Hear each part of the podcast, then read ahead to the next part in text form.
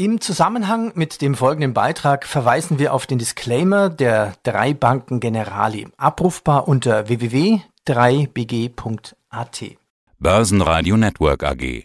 Die Expertenmeinung. Mein Name ist Alois Wögerbauer und ich bin in der Geschäftsführung der drei Banken General Investment Gesellschaft in Linz.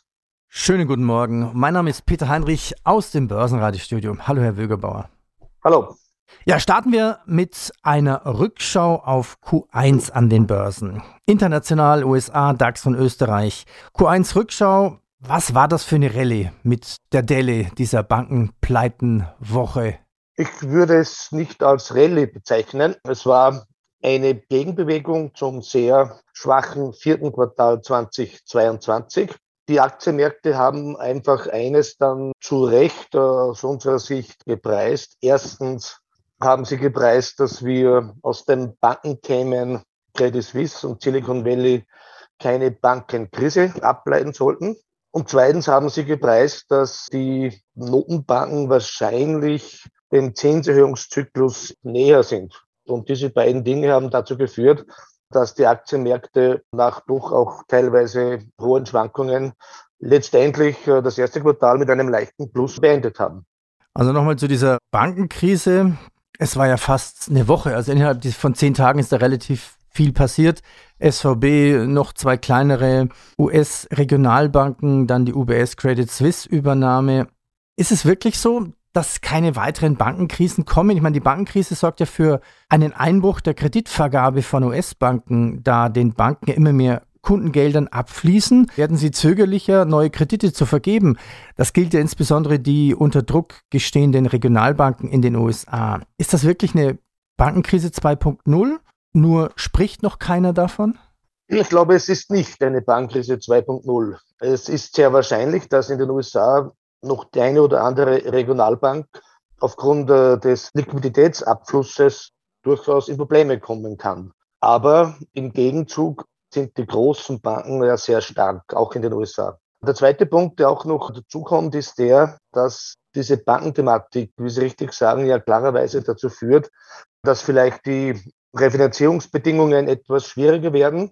Es gibt einige Analysten, und das kann ich durchaus nachvollziehen, die sagen, diese Bankenthematik wirkt in etwa so wie ein bis zwei Zinserhöhungen und kostet in etwa 0,3 bis 0,4 Prozent Wirtschaftswachstum.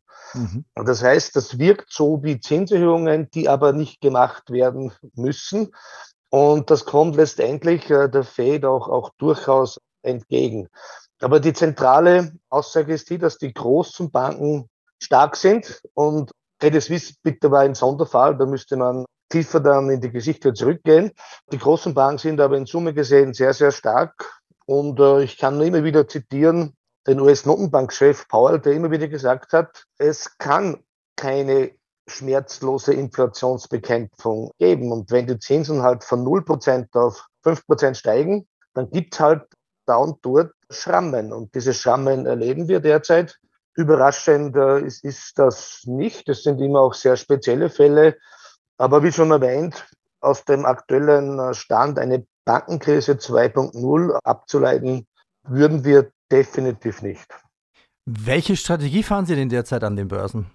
Wir sind derzeit nicht voll investiert. Wenn wir so klassische Mischfonds nehmen, wo wir die Aktienquoten äh, aktiv steuern, dann nutzen wir derzeit etwa 60 Prozent der Höchstgrenze aus. Das heißt, wir sind nicht sonderlich negativ, aber wir glauben auch nicht, dass die Märkte jetzt vor einem Boom stehen und daher nutzen wir die Aktienbandbreite nicht zur Gänze aus, glauben eher, dass wir auch im Q2 einen freundlichen Seitwärtstrend sehen also, oder einen Seitwärtstrend mit freundlichem Grundton, aber keine, keine Rallye nach oben. Im Anleihebereich ist das anders.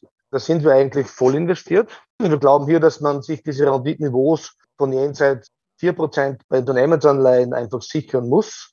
Das heißt, wir sind im Anleihebereich stark investiert, kaufen auch gerne zu.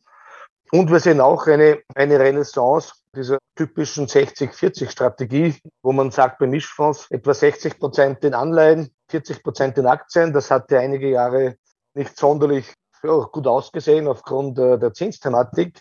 Jetzt äh, passt das wieder. also, also kann man sagen, uns auch sehr wohl. Man kann ja sagen, Mischfonds waren eigentlich tot, weil sie nicht an, in Anleihen investieren konnten.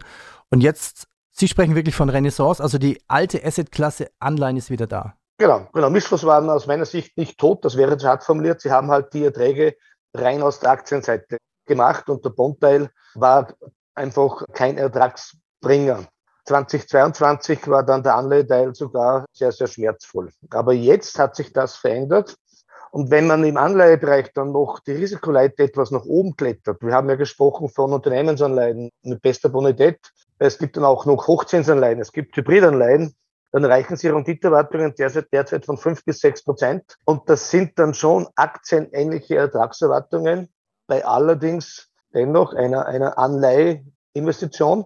Das halten wir für, für absolut attraktiv. Mhm. Also nicht investieren in Eigenkapital, in Aktien, sondern einfach Geld verleihen und dafür wieder den Coupon kassieren. Genau, genau.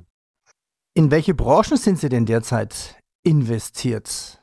Auch hier wird derzeit eine für uns ungewöhnlich neutrale Meinung. Wir sind ja eher dann schon sehr, sehr meinungsstark.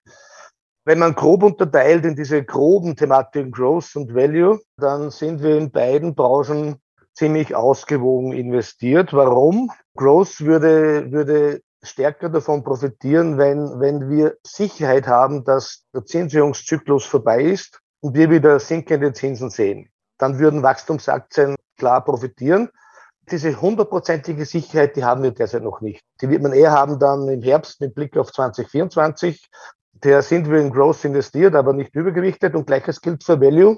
Dort äh, sehen Sie halt nach wie vor sehr attraktive Bewertungen bei hohen Dividendenrenditen und daher finden wir beides derzeit recht attraktiv. Auch wenn man dann reinsteigt in Branchen, dann ist derzeit aus unserer Sicht äh, nicht die Zeit, sich hier extrem zu exponieren, sondern wir achten derzeit bewusst auf Ausgewogenheit, weil, so ehrlich äh, muss man auch sein, die Entwicklung in den kommenden ein, zwei Quartalen halt nicht so sonnenklar ist, dass man jetzt sagt, okay, ich setze jetzt voll auf diesen Stil oder auf diese Branche. ChatGPT befeuert momentan so eine Art KI-Rallye an der Nasdaq. Was halten Sie von den Tech-Werten im Depot? Da halten wir viel davon an den, an den großen vier, fünf US-Klassikern. Kann man ja kaum vorbeigehen, weil, weil die auch bei KI letztendlich wieder dabei sein werden. Das heißt, die haben wir auch weitgehend in unseren Depots drinnen. Wie sich das Thema insgesamt entwickelt, muss man einfach abwarten. Es wird sicher viele Branchen beschäftigen. Es wird vieles sicher auch verändern.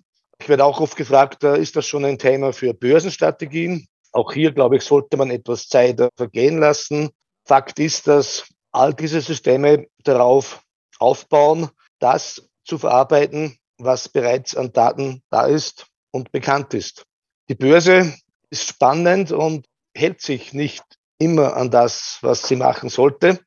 Daher wird es auch spannend sein, wie diese Systeme in Zukunft äh, funktionieren werden, was die Börse betrifft. Aber wie schon erwähnt, ich glaube, es ist hier noch zu früh, sich da zu klar irgendwie zu exponieren. Gold über 2000 US-Dollar, so eine Art neuer Höhenflug. Er ist ja nicht mehr weit von seinem Allzeithoch weg. Das liegt bei 2056 Dollar. Ist der steigende Goldpreis so eine Art Misstrauensvotum gegenüber dem Dollar?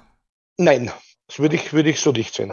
Der steigende Goldpreis ist eine Antwort darauf, dass man davon ausgeht, dass die Notenbanken die Inflationsbekämpfung natürlich weiter ernst nehmen werden, aber sicher nicht überschießen oder überziehen werden, aufgrund eben dieser Bankenthematik. Und insofern, glaube ich, preist der Goldpreis derzeit eines sein, dass die Notenbanken wahrscheinlich dieses ausgesprochene Ziel, wo sie immer noch sagen, wir werden die Zinsen so lange erhöhen, bis die Inflationsrate bei zwei Prozent ist. Dieses Ziel, glaube ich, ist derzeit etwas unrealistisch. Ich glaube nicht, dass die Inflationsraten so rasch auf zwei Prozent zurückkehren werden.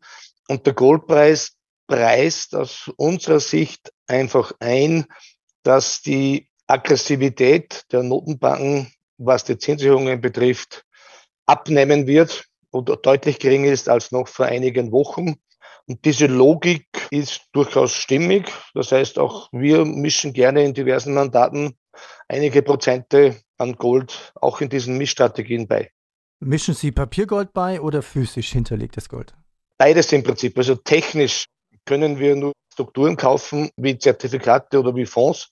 Aber wir achten darauf, dass das Strukturen sind, wo das Gold auch wirklich hinterlegt ist, irgendwo in Zürich, Frankfurt oder wo auch immer.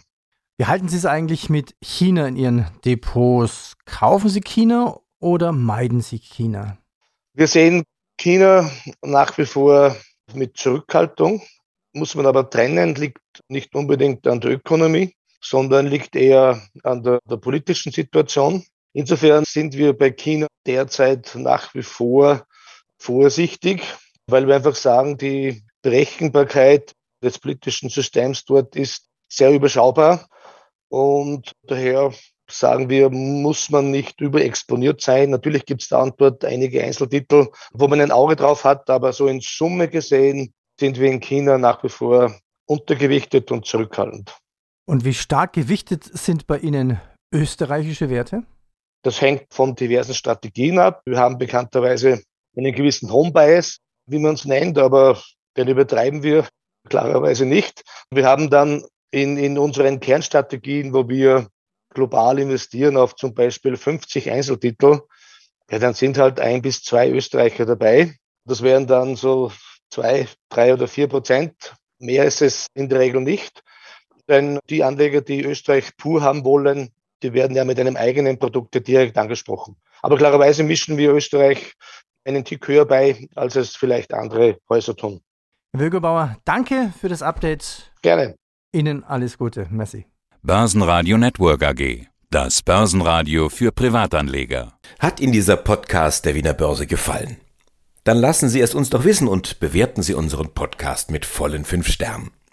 Vielen Dank und bis zum nächsten Podcast. Alles rund um Börse.